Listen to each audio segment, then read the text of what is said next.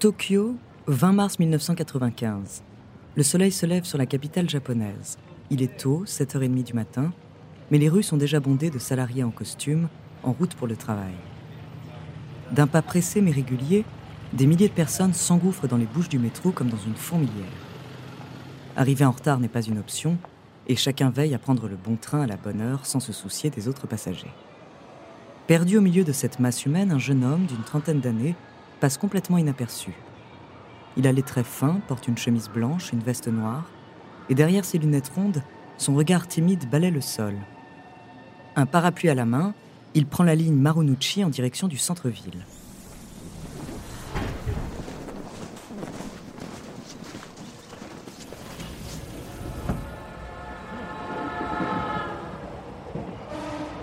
À cette heure de pointe, lorsqu'il s'assoit dans le wagon, personne ne le remarque, et encore moins le petit sac plastique qu'il dépose sous son siège.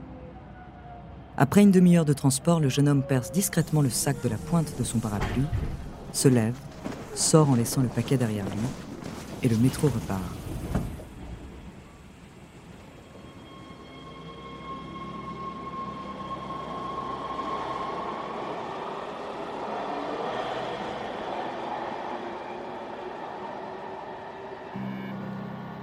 Mais après quelques instants, les passagers sentent soudain une étrange odeur se répandre dans la rame, une odeur chimique. Et passé l'étonnement initial, ils commencent à se sentir mal. Ils toussent, ils ont la respiration coupée et sont pris de nausées subites. Leurs pupilles se contractent et leur vision se trouble.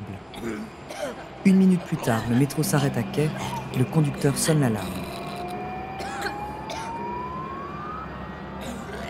En à peine quelques instants, le calme et l'ordre qui régnaient dans le wagon laissent alors la place au chaos et à la panique absolue. Les passagers sortent de la rame à genoux en vomissant du sang. Piégés comme des rats dans les couloirs du réseau souterrain, certains courent à l'aveuglette vers ce qu'ils espèrent être la sortie, pendant que d'autres agonisent au sol en convulsant sous la douleur. Il est 8 heures précises et au même moment il se passe exactement la même chose dans quatre autres trains de la ville. En tout et avec le même mode opératoire, cinq individus viennent de libérer du gaz sarin dans le métro de Tokyo. Incolore et très volatile, c'est un agent neurotoxique extrêmement dangereux, une arme chimique dévastatrice. Et l'homme qui vient d'orchestrer cet attentat n'est autre que le gourou de l'une des sectes les plus violentes de l'histoire.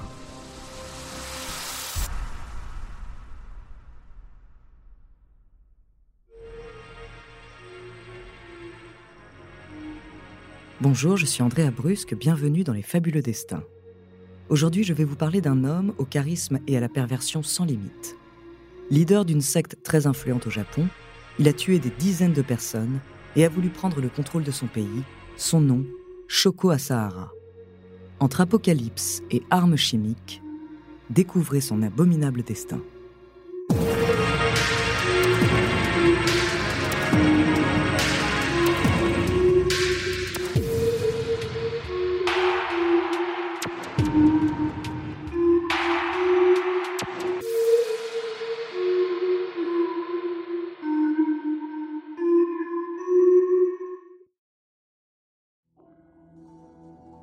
Shoko Asahara naît en 1955 dans la préfecture de Kumamoto, au sud du Japon.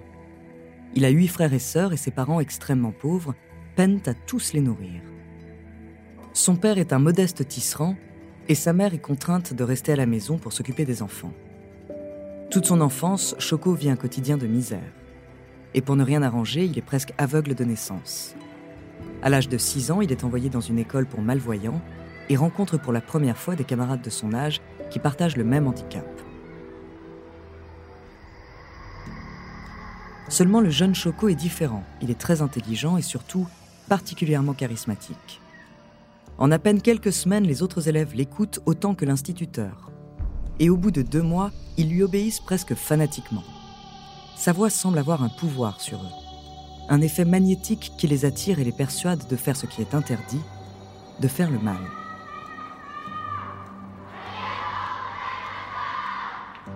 Car Choco a une autre spécificité.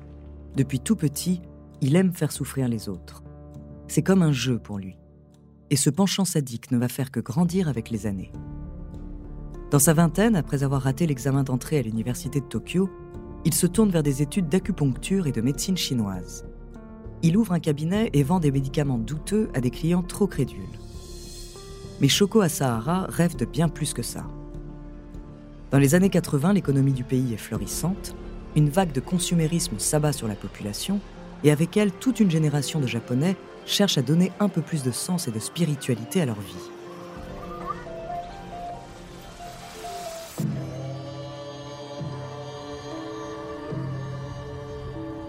Agonshu, une nouvelle religion mêlant bouddhisme et hindouisme, rencontre alors un franc succès. Comme beaucoup, Shoko s'y intéresse et en devient même un membre dévoué. Mais contrairement aux autres, il en sort vite avec une idée derrière la tête, une idée terrible qu'il ne va pas tarder à mettre à exécution.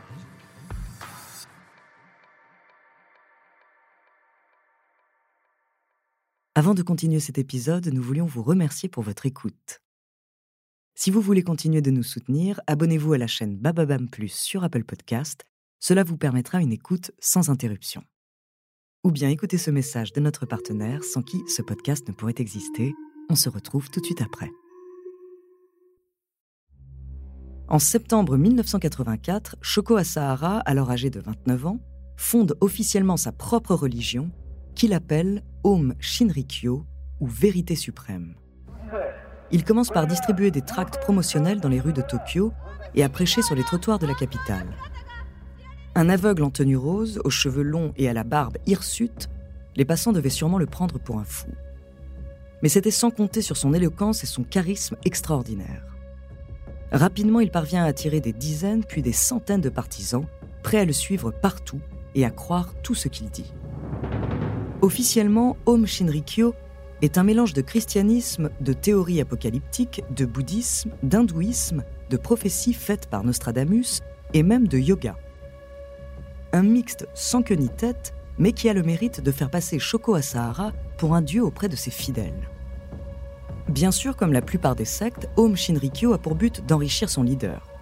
Chaque membre doit payer de grosses sommes d'argent pour participer aux séances et se faire laver le cerveau.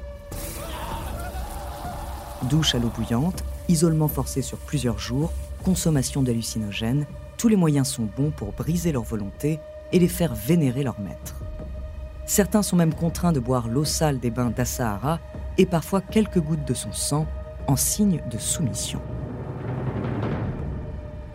La secte grandit vite. En quelques années, son aura s'étend sur tout le Japon et dépasse les frontières. Elle trouve des adeptes en Russie, en Allemagne, aux États-Unis. Plus de 10 000 personnes en tout rassemblés dans des hangars, buvant chaque parole du gourou comme un message sacré et lui offrant toutes leurs économies. À la fin des années 80, l'empire religieux de Shoko Asahara s'élève à 1 milliard de dollars. Seulement la fortune n'a jamais été son but premier.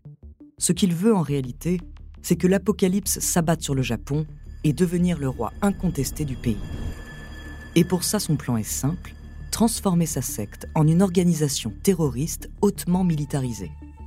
Les années qui suivent, Shoko Asahara commence donc par supprimer tous les dissidents potentiels au sein de Home Shinrikyo. Certains disparaissent mystérieusement, d'autres sont purement et simplement étranglés devant les foules de fidèles médusés. En parallèle, il recrute des scientifiques ayant accès à des laboratoires gouvernementaux. Grâce à eux, il fait entreposer d'énormes stocks d'anthrax, de toxines botuliques, une bactérie alimentaire, et fait synthétiser du gaz sarin. Une usine entièrement dédiée à la fabrication de chars d'assaut et de fusils AK-47 voit le jour. L'organisation réussit même à mettre la main sur un hélicoptère militaire russe. Les mois passent et les pulsions meurtrières de Shoko Asahara ne font que grandir. Il fait assassiner de plus en plus de gens en secret et commet des attentats terroristes au gaz qui passent relativement inaperçus auprès des autorités japonaises. Il est maintenant à la tête d'une armée et il est temps de rendre réelles ses prophéties d'apocalypse.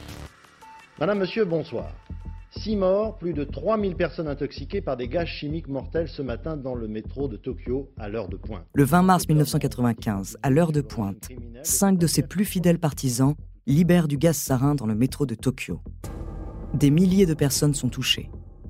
Tandis que les victimes tentent de fuir à la surface, elles propagent l'agent neurotoxique fixé sur leurs vêtements tout autour d'elles. Le gaz se répand dans les rues comme un feu de forêt.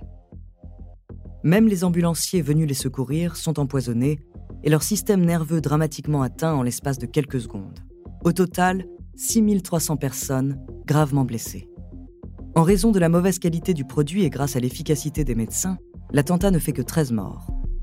Un bilan relativement léger vu l'ampleur de l'attaque. Mais l'incident marque la population au fer rouge. C'est le jour le plus sanglant de la capitale depuis les bombardements de 1945. Enfin, la police décide de prendre les choses en main. Tous les moyens sont aussitôt déployés. Et quelques semaines après, la secte de Home Shinrikyo est démantelée. Ils tentent de riposter, commettent en urgence de nouveaux attentats au gaz, placent des bombes au cyanure dans d'autres stations de métro, mais par chance, les détonateurs dysfonctionnent et des centaines de milliers de vies sont épargnées. Les derniers partisans de la secte finissent par se disperser et leur leader est arrêté.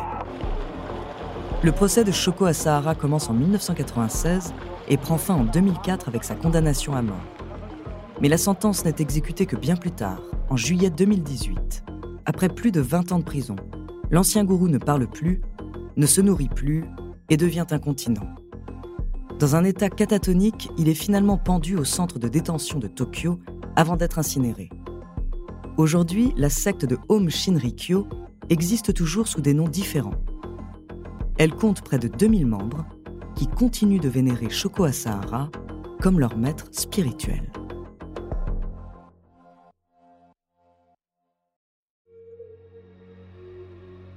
Merci d'avoir écouté cet épisode des Fabuleux Destins écrit par Ellie Oliven. Dans le prochain épisode, je vous parlerai de l'histoire incroyable d'un soldat japonais surnommé le soldat restant. En attendant, si cet épisode vous a plu, n'hésitez pas à laisser des commentaires et des étoiles sur vos applis de podcast préférés.